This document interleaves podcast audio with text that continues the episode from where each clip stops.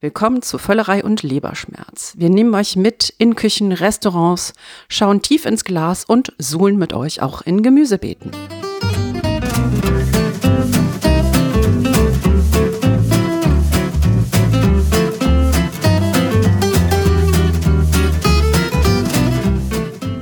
Herzlich willkommen bei Völlerei und Leberschmerz, eurem Podcast über Essen, Trinken und den ganzen anderen Rest. Am Mikrofon die Königin der Lebensmittelretter und der nachhaltigen Food-Lebensweise Lee Green. Dankeschön. Ja, und außerdem haben wir hier heute wieder unsere liebe Carmen, die aktuell den Titel der Kartoffelqueen von Düsseldorf trägt, da sie zwei Zentner Kartoffeln im heimischen Schrebergarten geerntet haben. Zum Glück hat Carmen aber ja auch 2000 Kochbücher mit ganz vielen Rezepten. Passt also. Gefühlt ist es auf jeden Fall so viel. Und da ist Thomas Knüver, der sich meinen Spruch sehr zu Herzen nimmt. Wir sind nicht zum Spaß hier und gefühlt fast jeden Tag eine Online-Weinverkostung mitmacht. Das ist auch einfach Fake News, das muss man sagen. Ihr hört den unterschiedlichen Stimmen schon an. Auch wir beugen uns den Vorgaben der Bundesregierung und produzieren diese Ausgabe wieder aus der Ferne, sitzen in unseren Wohnungen und Büros. Und äh, deshalb kann es vielleicht dann auch mal ein bisschen wackeln. Trotzdem wollen wir natürlich mal schauen, was es denn gegeben hat an Housekeeping. Genau, da gab es hey. einmal äh, eine Auflistung vom Nomi-Blog für Food-Podcasts. Nomi-Blog, das ist ein Online-Gastromagazin. Jan-Peter Wulff, schöne Grüße.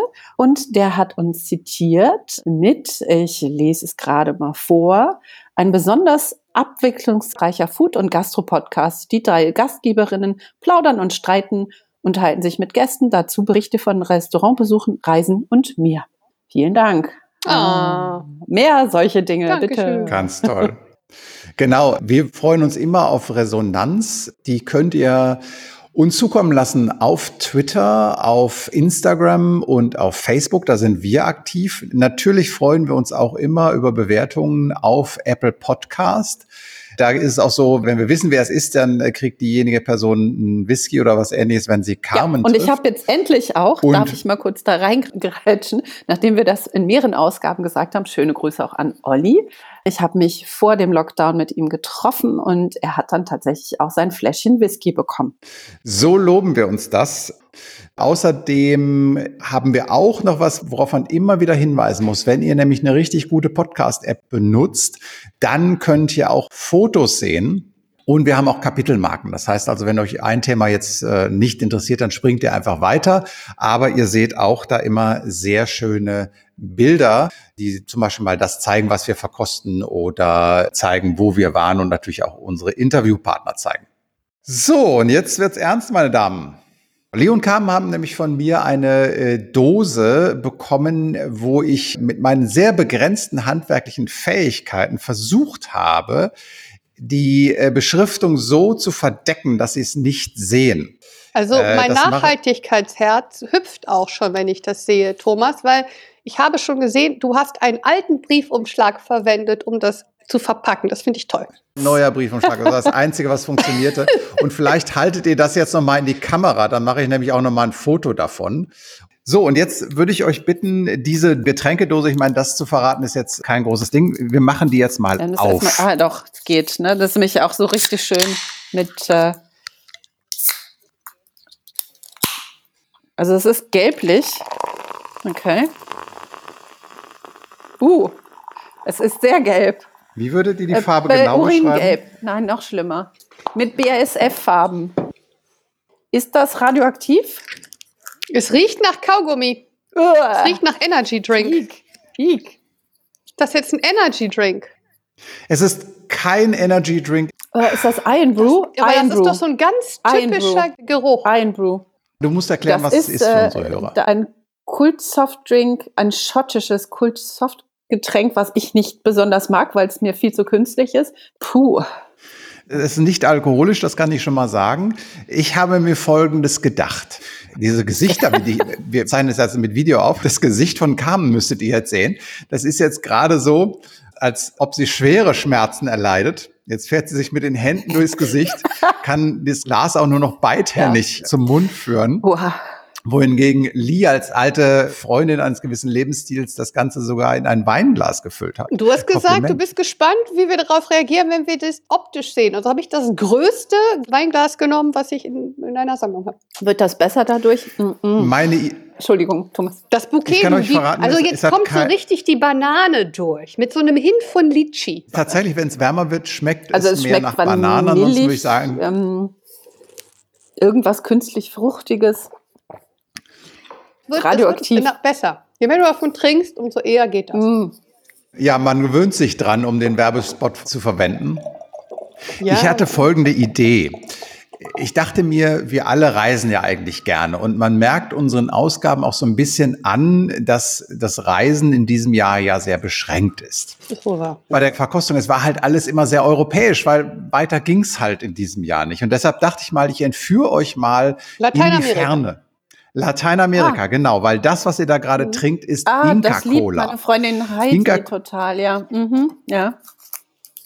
Ich mache mir auch Sorgen um Heidi. Also übrigens, der Geschmack soll eigentlich Verbene sein, also Zitronenstrauch.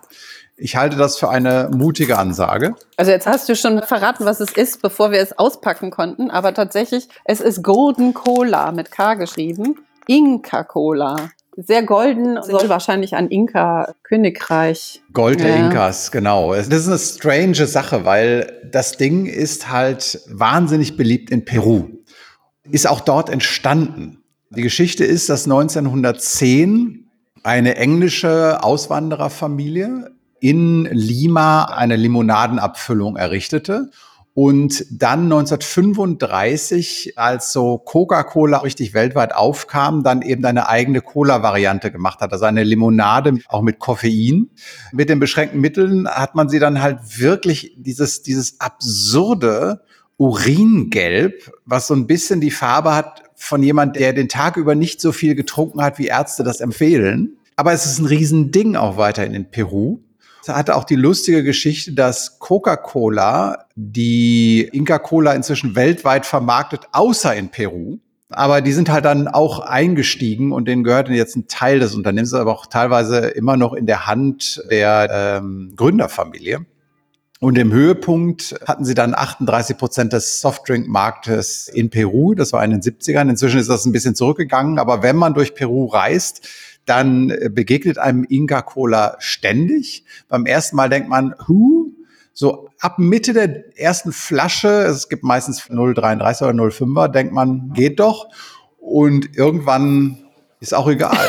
Ich wollte gerade sagen, da ist ja auch ordentlich Koffein drin. mehr oder? drin als in Coca-Cola. Ja, genau. 37 Bitte? Milligramm pro 12 Fluid Aber Ounces, also 300 Der Kracher ist doch, was da drauf steht. La Cola Dorada con sabores artificiales y naturales. Also mit künstlichen und natürlichen Geschmack. Das ist doch ein USP mit künstlichem und Geschmack. natürlichen, genau.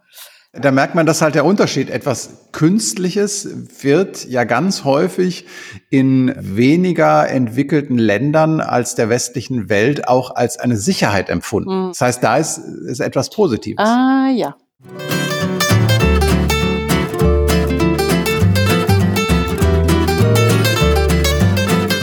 Soundeffekt, weil wir sind ja im Podcast. Ein Was Sturm. war das denn jetzt? Das war ein Buch. Ein sehr gelbes Buch. Also außen sehr gelb. Das mit den Telefonnummern war mal ein gelbes Buch, ne? Ja, das war ein hässliches Gelb. Das hier ist ein etwas edleres Gelb. Das ist eher so ein Eierdottergelb. Das hat einen Was französischen gerade zu. Inka-Pola passt. Auch die Inca-Cola es hat kein so schönes Gelb. Die, die frische Ausgabe des Gomio, gerade erst rausgekommen, der Gomio Deutschland 2021, ein Restaurantführer. Reviewt der auch Lieferservice von Restaurants? Nee, ich glaube übrigens, es gibt noch eine Marktlücke im kommenden Jahr für Gastronomiepreis, einen Gourmetpreis für das beste Liefermenü. Vielleicht sollten wir den ins Leben rufen. Finde ich auch. Müssen wir aber noch mehr bestellen. Obwohl du hast ja schon Bestellungen aus Berlin auf deinem Radar. Von daher. An mir soll es nicht liegen. Also äh, Tim Raue hat auch schon geliefert zu uns, war toll. Und aus Köln Moissonnier, eigentlich das verspielteste und, und witzigste, was ich bisher gesehen habe. Aber das ist natürlich vollkommen recht, man müsste alle durchtesten. Das könnte selbst meinen Magen ein bisschen überfordern. Aber das wäre tatsächlich eine Unterkategorie für dieses, für dieses tolle Buch. Genau, bei dem hat sich viel getan und Carmen und ich haben mit dem neuen Chefredakteur Christoph Wirz nämlich mal darüber gesprochen, was der Gomio eigentlich ist, warum man ihn lesen sollte, was sich geändert hat und wir haben auch so ein bisschen darüber gesprochen, was so gerade passiert in der deutschen Gastronomie.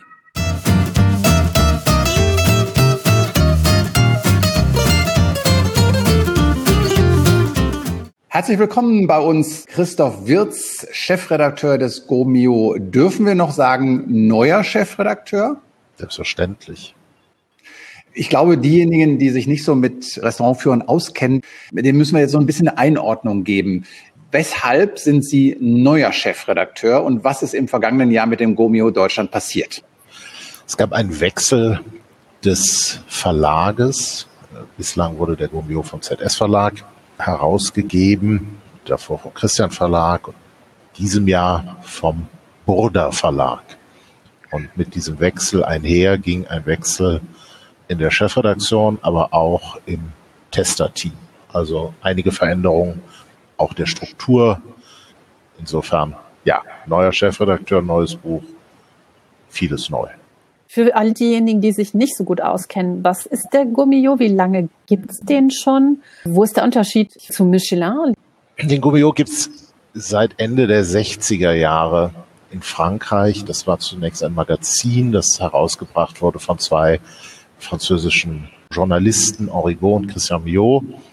Die beiden haben dann ihr Magazin mit der Zeit in einen Restaurantführer transformiert, Hintergrund war der Wunsch, ein bisschen mehr Informationen dem Leser zu vermitteln zu den empfohlenen Restaurants, die zwar natürlich auch bewertet werden, aber vor allen Dingen auch beschrieben, so dass sich die interessierten möglichen künftigen Gäste beschäftigen können, bevor sie ein Restaurant besuchen, mit den besonderen Angeboten, mit der Ausstattung, mit dem Rahmen des Restaurants, ein paar Hintergrundinformationen.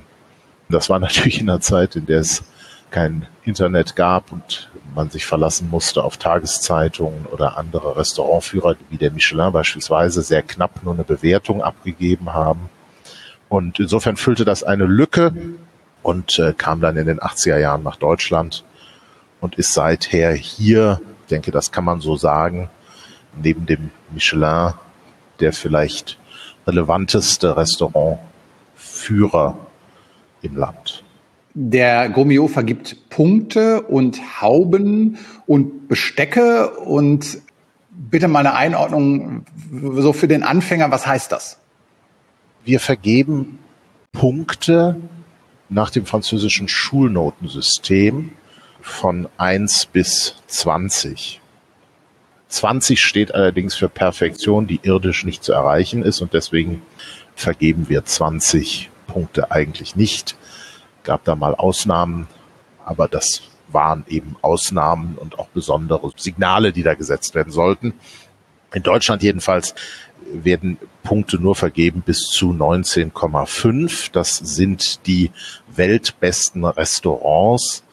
Und dann gibt es eben Abstufungen im aktuellen Führer bis zu 15 Punkten. Da haben wir eine, eine Neuerung in diesem Jahr eingeführt.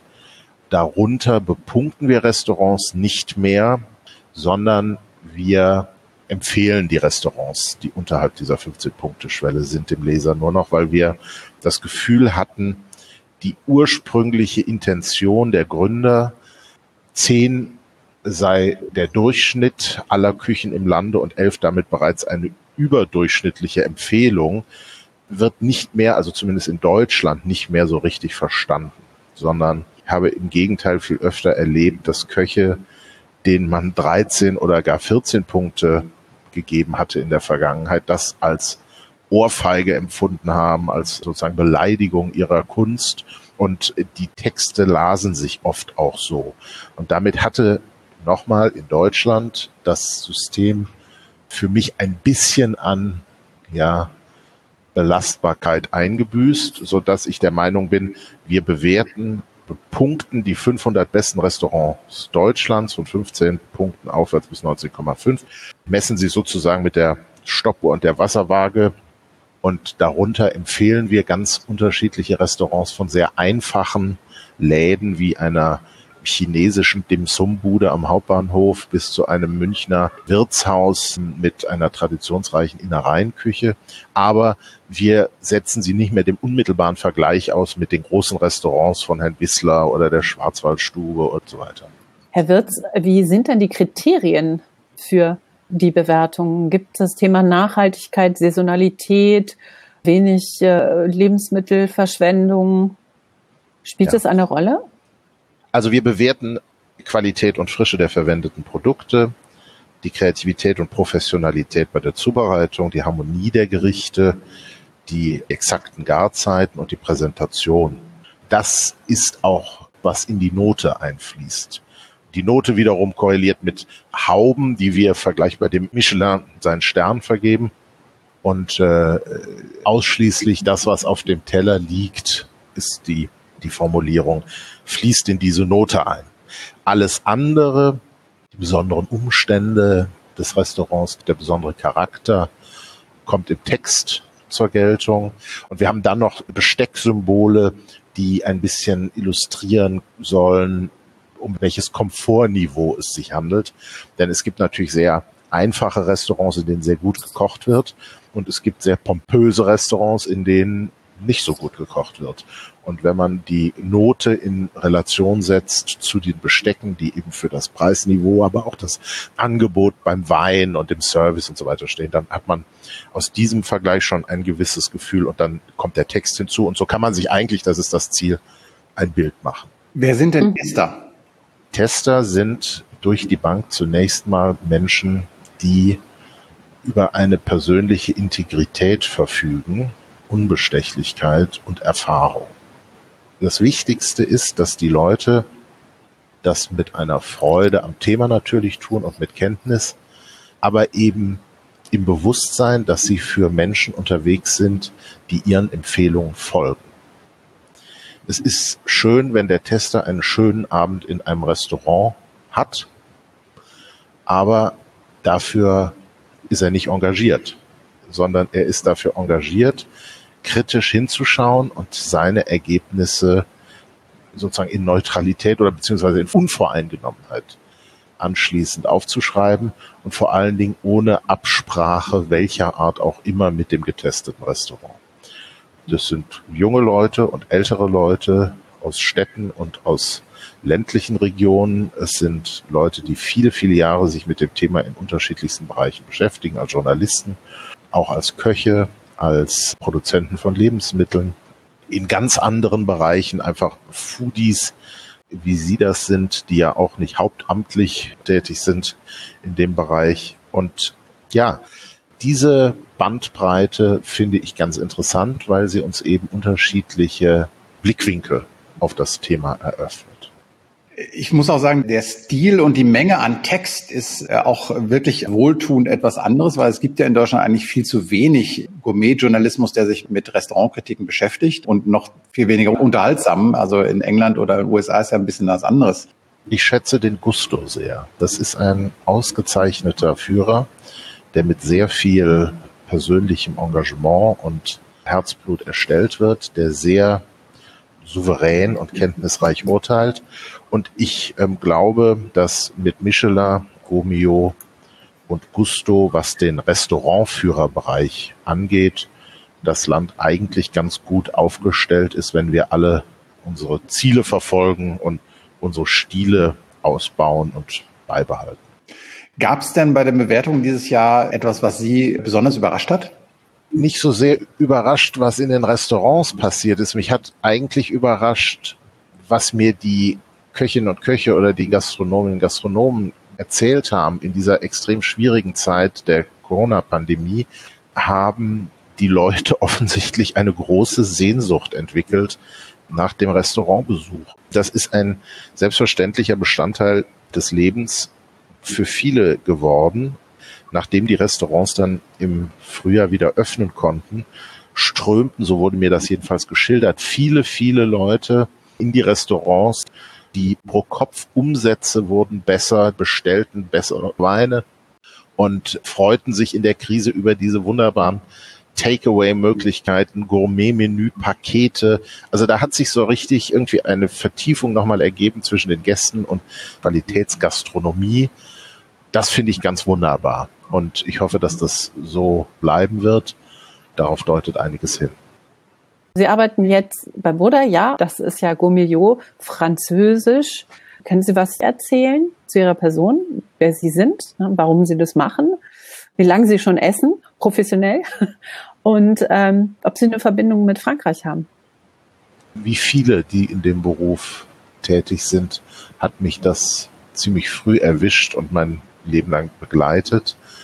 Ich kann mich erinnern, dass ich schon in, in der Kindheit mit meinen Eltern nach Frankreich fuhr und sie ahnen, wie die Geschichte jetzt weitergeht. Wir gingen dann essen und das hat mich früh fasziniert und ich habe mich damit beschäftigt. Ich habe auch das immer als einen großen Teil der Kultur begriffen, der europäischen Kultur.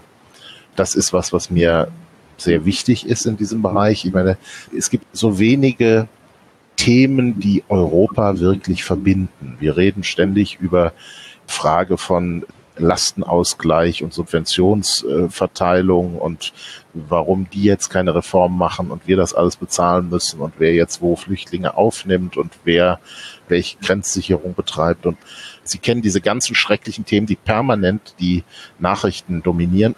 Positiv ist in Europa eigentlich in der Wahrnehmung der meisten Menschen mittlerweile ziemlich wenig, weil sie sich daran gewöhnt haben, einfach durch die Gegend fahren zu können. Was positiv ist und auch von allen, so mein Empfinden wahrgenommen wird, ist die Möglichkeit, in ganz Europa reisend kulinarische Genüsse zu erleben, von denen man dann jahrelang erzählt.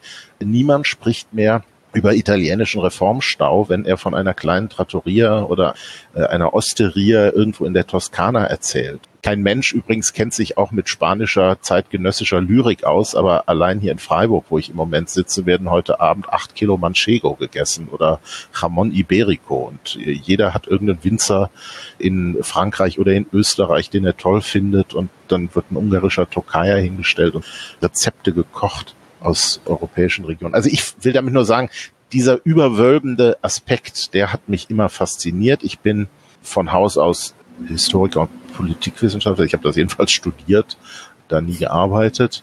Und insofern gibt es da eine Verbindung für mich und die ist, ist mir eigentlich wichtig. So, ich habe als Journalist gearbeitet, als freier Autor für den Stern, für die Welt am Sonntag, für viele andere Beef, Park Avenue, Viva und alles Mögliche. Bin Kolumnist des Feinschmecker und ähm, kam dann irgendwann zum Gomio, weil ich gefragt wurde. Gerade schon drüber gesprochen, über diese neue Bindung der Gäste an die Gastronomen, was ich auch vollkommen unterschreiben würde als jemand, der einmal die Woche eben bei einer der gehobenen Lokalitäten ein Abholmenü abholt. Gucken wir mal ins Jahr 2021. Gibt es Trends, bei denen Sie sagen, so könnte es in der Gastronomie kommen, das Jahr aussehen? Habe immer so ein bisschen das Gefühl, wenn von Trends geredet wird, dann wird eine Sau durchs Dorf getrieben. Was sind denn Trends? Sicher gab es große Trends. Irgendwann gab es mal in Deutschland, als alles begann, den Trend, sich an der französischen Küche zu orientieren. Und dann hat sicherlich Ferran Adrià mit seinen spanischen Avantgarde-Experimenten für Trends gesorgt und sicher auch das Noma. So, dann war mal Fusion und dann ist Japan stärker ins Bewusstsein gerückt. Nose to Tail kam wieder glücklicherweise zu Ehren Regionalität und Nachhaltigkeit. Ja, also Trends, ich weiß es nicht. Ich bin froh, ehrlich gesagt, keine klaren Trends identifizieren zu müssen. Ich habe das Gefühl, die Vielfalt nimmt unglaublich zu, damit auch die Komplexität, die Kreativität, die Individualität. Dabei wollen wir die Köche eigentlich unterstützen und nicht so Großrichtungen vorgeben, die, glaube ich, auch nicht mehr in die Zeit passen. Wenn man ins Internet schaut und wenn man schaut, was an Austausch stattfindet und an Diskussionen und an Einflüssen wirklich aus aller Welt, im Moment bedauerlicherweise nicht, aber sonst reisen die Leute sehr viel und auch für sehr kleines Geld durch die Gegend und bringen Sachen mit. Und auf irgendwelchen fränkischen Dörfern werden dann irgendwelche Summer Rolls produziert ich weiß es nicht, aus heimischen Karotten. Also wunderbar, die Vielfalt. Ich würde mich nicht aus dem Fenster legen und sagen, das ist jetzt die Zukunft, da geht's hin. Da gibt's andere Großkritiker, die sich damit wohler fühlen. Werden uns denn Liefer- und Abholmenüs auch nach der Pandemie erhalten bleiben? Das will ich hoffen. Das heißt, Sie bestellen auch bei Gastronomen und holen ab? Ich habe in der Zeit, in der ich testen konnte, und das war so ziemlich vom ersten Tag nach dem ersten Lockdown bis zum letzten Tag vor dem nächsten Lockdown, jeden Tag im Restaurant gesessen und gegessen.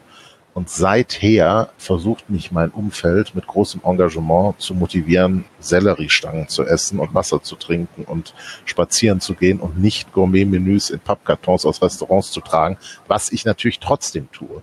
Wir haben, äh, glaube ich, definitiv ja so ein bisschen in den letzten Jahren gesehen, diese Betonung der Herkunft von Produkten. Jetzt nehmen wir mal an, die Pandemie ist jetzt Ende kommenden Jahres komplett durch. Wird es dann eher eine Lust geben auf Exotisches oder werden wir weiter stärker in, in das Thema deutsche Landwirtschaft, deutsche Produkte denken?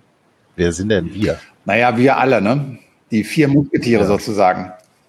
Ich denke, wie üblich, irgendwo zwischen Thunfischrücken auf lauwarmem, lockerem, handgesäuertem Reis und Leipziger allerlei mit frischen Morcheln und saftigen, dicken Flusskrebsschwänzen. Also das heißt, woran Sie denken, weiß ich nicht. Ja, dann würde ich doch einfach sagen, wenn jetzt jemand den Gomio erwerben möchte, kann er das ja in jedem gut sortierten Buchhandel tun oder bei Online-Händlern. Aber wenn er sich jetzt noch nicht sicher ist, welche Restaurantkritik sollte er lesen, um überzeugt zu werden, den Führer zu kaufen? Welchen Text im Buch er lesen genau. sollte? Genau. Hm. Da sage ich nichts zu. Wüsste das sehr genau. Aber wenn ich das jetzt sagen würde, dann würden erstens die Köche, die das, wie viele Leute hören das eigentlich? Bis zu 6000. Gut, dann sage ich es trotzdem nicht. ähm, das Problem ist, man hebt dann wieder Restaurants hervor und auch Tester hervor, und außerdem wird dann unterstellt, das seien die Texte, die ich selbst geschrieben hätte. Und ähm, deswegen sage ich, lesen Sie das Vorwort. Genau, also ich muss aber nicht das Buch kaufen. Ich kann mir auch eine App erwerben. Oder sollte ich das gedruckte Buch kaufen? Natürlich sollten Sie das gedruckte Buch kaufen. Okay. Das werden wir jetzt alle tun. Wir verlinken euch das Buch in den Show Notes. Wir würden uns freuen, wenn ihr uns auch mal schreibt, ob denn diese Tests richtig liegen. Christoph Wirz, ganz herzlichen Dank, dass Sie bei uns waren. Viel Erfolg für die Ausgabe. Wir sind gespannt, äh, wie es mit dem Gomeo in Deutschland weitergeht. Nächstes Jahr gibt es ein neues Buch. Das ist das Schöne.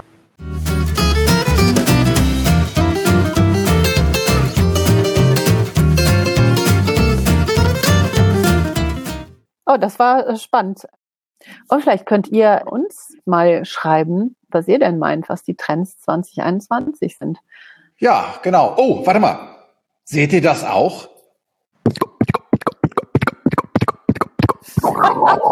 Ein reitender Bote. Was mag er bringen? Oh, er bringt leckeren Scheiß. Ich finde, du machst das wunderbar. Leckeren Scheiß zum Abschluss jeder Podcast-Ausgabe präsentieren wir euch jeder von uns ein Ding, was man so essen, lesen, gucken könnte. In diesem Fall verschenken. Oder verschenken in diesem Fall natürlich. Äh, rund um das Essen, Trinken und den ganzen anderen Rest, über das wir auch sonst hier reden. So, wer möchte anfangen? Ich finde ja, wir haben sicherlich jetzt ein komisches Weihnachten vor uns. Von daher finde ich eigentlich eine ganz schöne Idee, dass man vielleicht gemeinsam zum Beispiel einen Kochkurs macht und Okide haben wir ja auch in unserer Testausgabe mal interviewt ausführlich, wenn ihr euch die nochmal anhören wollt. Die machen wirklich ganz tolle Sachen und haben ihre äh, sehr extensives Kochkursprogramm professionell digitalisiert. Also die haben mittlerweile ein Studio mit drei Kameras und wenn du diesen Kochkurs machst, kannst du laufend im Chat dann sagen, ich habe nicht verstanden, wie ihr das geschnitten habt. Dann fährt einer mit einer Kamera nochmal zum Beispiel auf die Zwiebel zu und Orhan erklärt genau nochmal, wie man jetzt eine Zwiebel schneidet. Ja? Also zu dem Level, das ist jetzt nicht so ein Livestream, äh, wo ich mich einfach einklinke und zugucke, so wie Masterclass, was natürlich auch nochmal eine spannende Aufzeichnung ist, aber wirklich ein ganz interaktiver Kochkurs, den man halt auch in der Großgruppe gemeinsam exklusiv buchen kann. Das finde ich ein tolles Geschenk und sehr leckerer Scheiß. Wunderbar. Ich hätte da eine Buchempfehlung. Und zwar ist gerade erschienen das neue Buch von Bill Buford. Es heißt Dreck.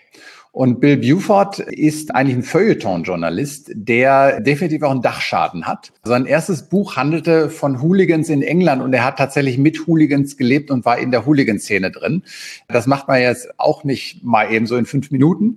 Und dann hat er sich in das Thema Kochen reingearbeitet und sein vorletztes Buch eben hieß Hitze, Heat.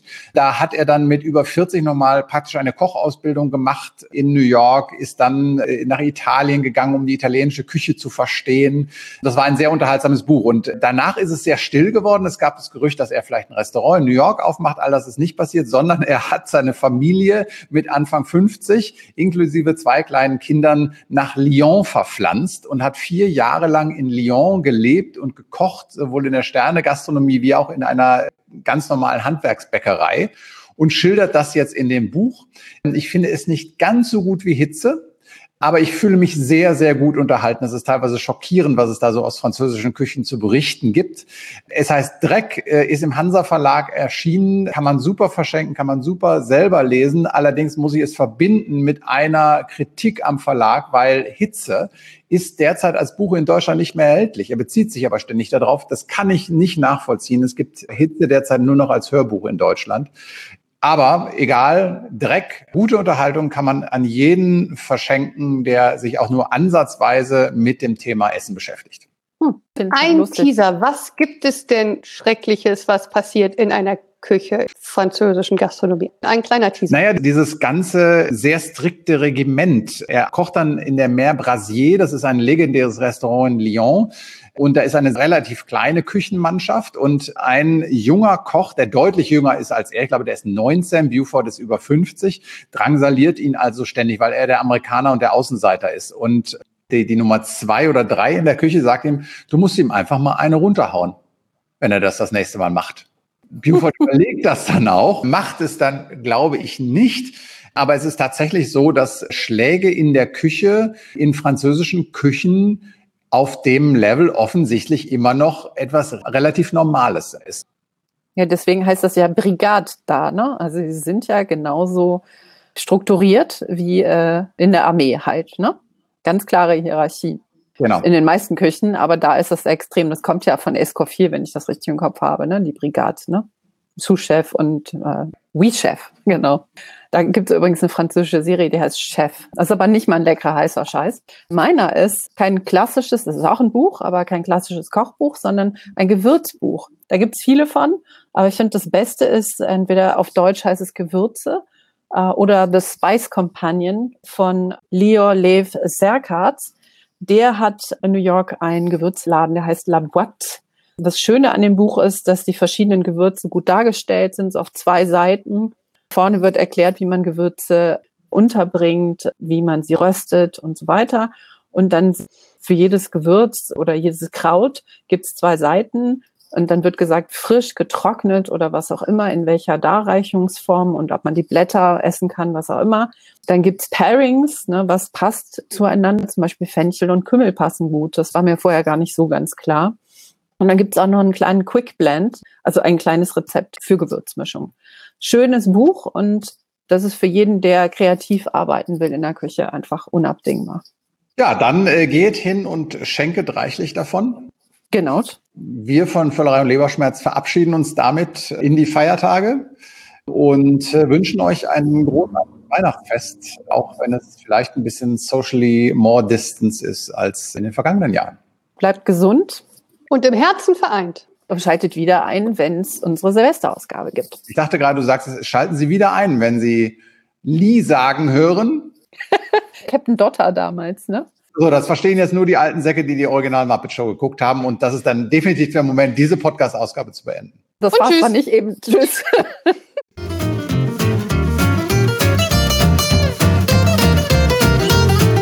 Wir sind an eurer Meinung interessiert. Schreibt uns auf Facebook, Instagram, Twitter oder auch eine E-Mail unter völlerei leberschmerz at gmail.com.